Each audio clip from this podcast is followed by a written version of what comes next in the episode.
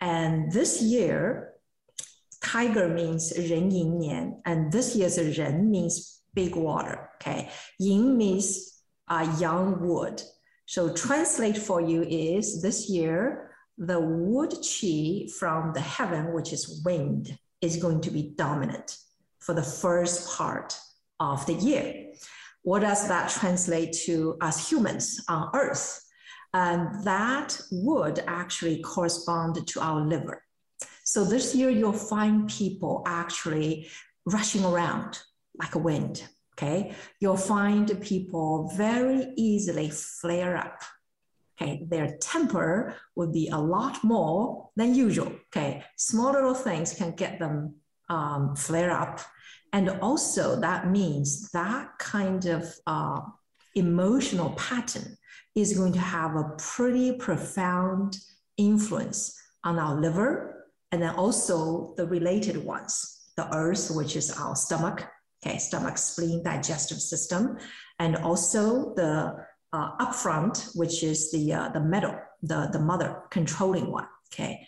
Um, so all of those said some of the little tips of uh, wisdom is uh, let's say we have some couple here okay and, and Jack, if, you know, mm, deeper flare up with something, and if your usual pattern is you get mad and then you slam the door and are walked out, it's going to be very detrimental because that little anger pent up here is going to manifest in big storms. So you're going to come back and she's going to reason with you 500 times until you realize what's wrong.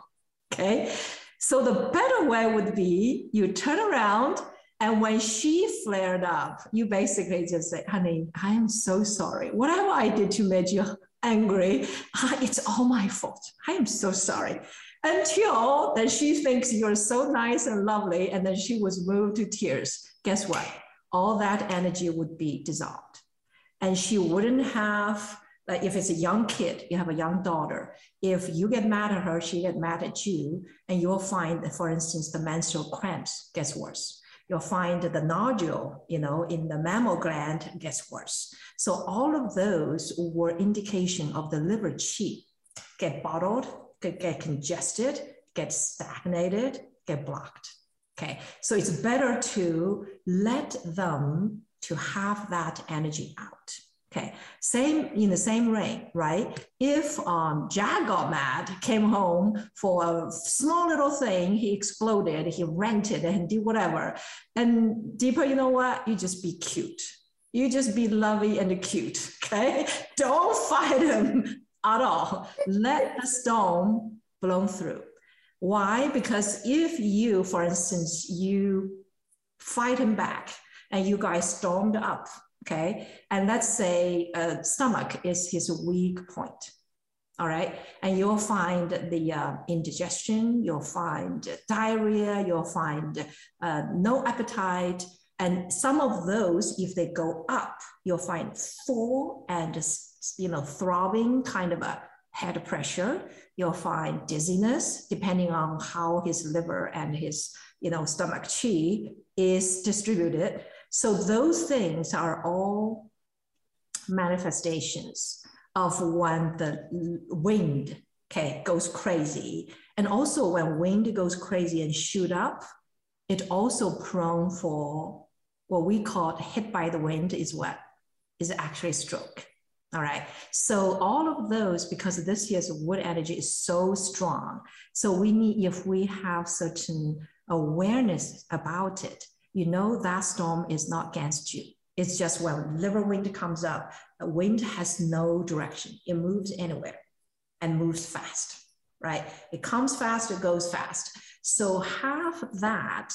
You also could use physical ways to help mitigate that sudden energy of blowing out of, you know, out of nowhere and uh, being destructive, right? So for instance, stretching exercises, really work on the tendons, okay? Food wise, when to support the, the uh, liver, when to eat sour, when to eat a little spice, and when to do a little sugar to calm it down. It actually has a cyclical indication. Okay, so you could also use foods to support it. Of course, you can use mind body exercises to help, right? Because we're all, all, all of you here, I, I can tell either you're in health field or already in yoga type of practice, you know, for a while. That means you're quite aware of the mind body connections, right? So you can use that to mitigate it. And all of you also, you know, in that um, mind body exercises, you try to take yourself out of the situation, make yourself the observer. Better yet, make your high consciousness being the observer. And you know the world is always there. The world is not going to change. People in it not either. It's only how you react to it is under your control. So the mind body exercises really give you that ability to energetically adjust you first, and then you mentally, emotionally adjust yourself, right? So that's what this thing is all about. So you go from the body end of it, you can go from directly from your consciousness level. You can always directly go with your emotional repatterning, right? So a lot of the things we do here, once you know that, so between now and June, the Chinese June this year probably will be uh, in, in July, Okay, so it would be the wood as the dominant energy. But wood, we, we all know, has yin and yang. This is the yang wood, which is wind. If it's yin wood, that's the trees and the plants on, on the earth, okay, which are the dominant element. So that being said, uh, for some of our exercises, and you noticed we did a quite a bit neck and shoulder. Why? those are the areas very, very sensitive to wind. Okay, the, your, oh. your, your uh, shoulder well here, your wind pond here, and even your um, uh, meridians on the arm are all quite sensitive to the wind.